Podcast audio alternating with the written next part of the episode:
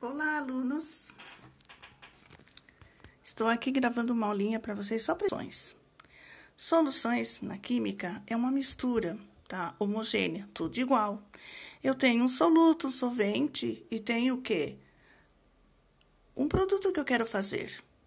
Tá? Então eu posso misturar algumas coisas. Diz vários tipos de solução. Pode ser uma sólida, né? Como são as ligas metálicas, que nem o ouro que a gente usa num anel.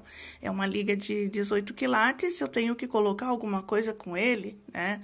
Um bronze, um chumbo, é, para que ele se torne um pouco mais é, firme, forte, porque senão o ouro seria molinho, né? Então, isso a gente chama uma solução química sólida. As soluções químicas líquidas, né, já como diz, né, líquido e o soluto líquido. Então, eu preciso saber isso por quê? Porque muitas vezes a gente precisa misturar em doses exatas os remédios que a gente vai tomar, tá? Atentando bem ali é, nos volumes, quanto que eu vou colocar de uma coisa para outra.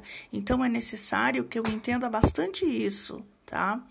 É, num curso que teve de, um, de atendente de enfermagem, ou técnico de enfermagem, eu tive que ensinar um pouquinho de matemática para o aluno, porque ela precisava saber quanto ela ia colocar de solvente naquele soluto que ela tinha para dar para o paciente.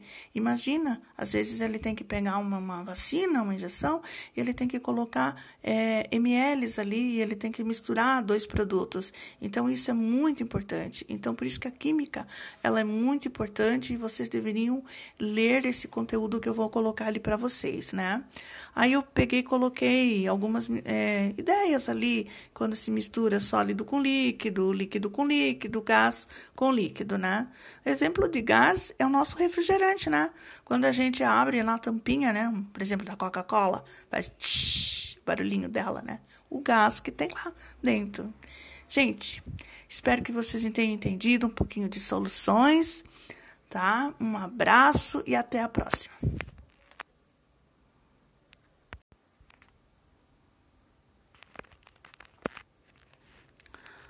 Bom dia.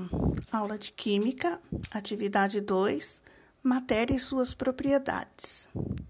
Matéria é tudo que tem massa e ocupa um lugar no espaço. Uma cadeira, um relógio, tá? Então, relembrando um pouquinho de ciências. Lá vocês viram que matéria ela se apresenta nos três estados: no sólido, no líquido e no gasoso. Então, nesse momento, nós vamos ficar no três, nos, nos três estados. No sólido, né? Por exemplo, um gelo. Ele derrete, ele vira água, estado líquido. E ele pode evaporar, o estado gasoso. As propriedades da matéria, elas são divididas em físicas e químicas. Por exemplo, eu tenho uma árvore. Eu posso cortar a madeira da árvore e fazer um móvel. Ela vai continuar sendo aquela madeira. Esse é o estado físico, onde ela não muda a, a concepção dela. Ela é madeira, vai continuar sendo madeira. A concepção química, ou seja, a propriedade química, ocorre uma transformação. Um exemplo bem é, comum para nós no dia a dia é o leite. O leite ele pode virar um queijo, certo?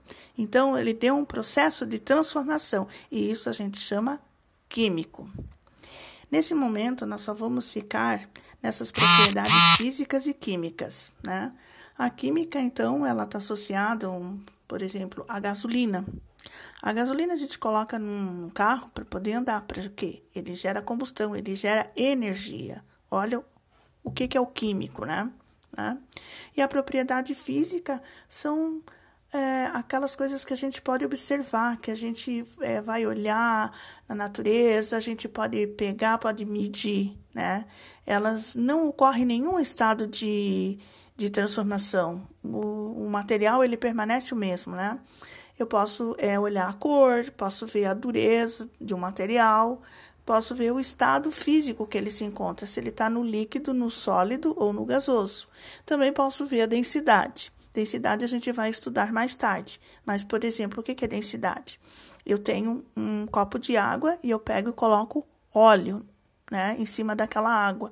Então, a, o óleo ele não vai se misturar com a água. Por quê? Porque existe o que? Diferença de densidades nesse material. Mas é uma coisa que nós vamos ver mais tarde.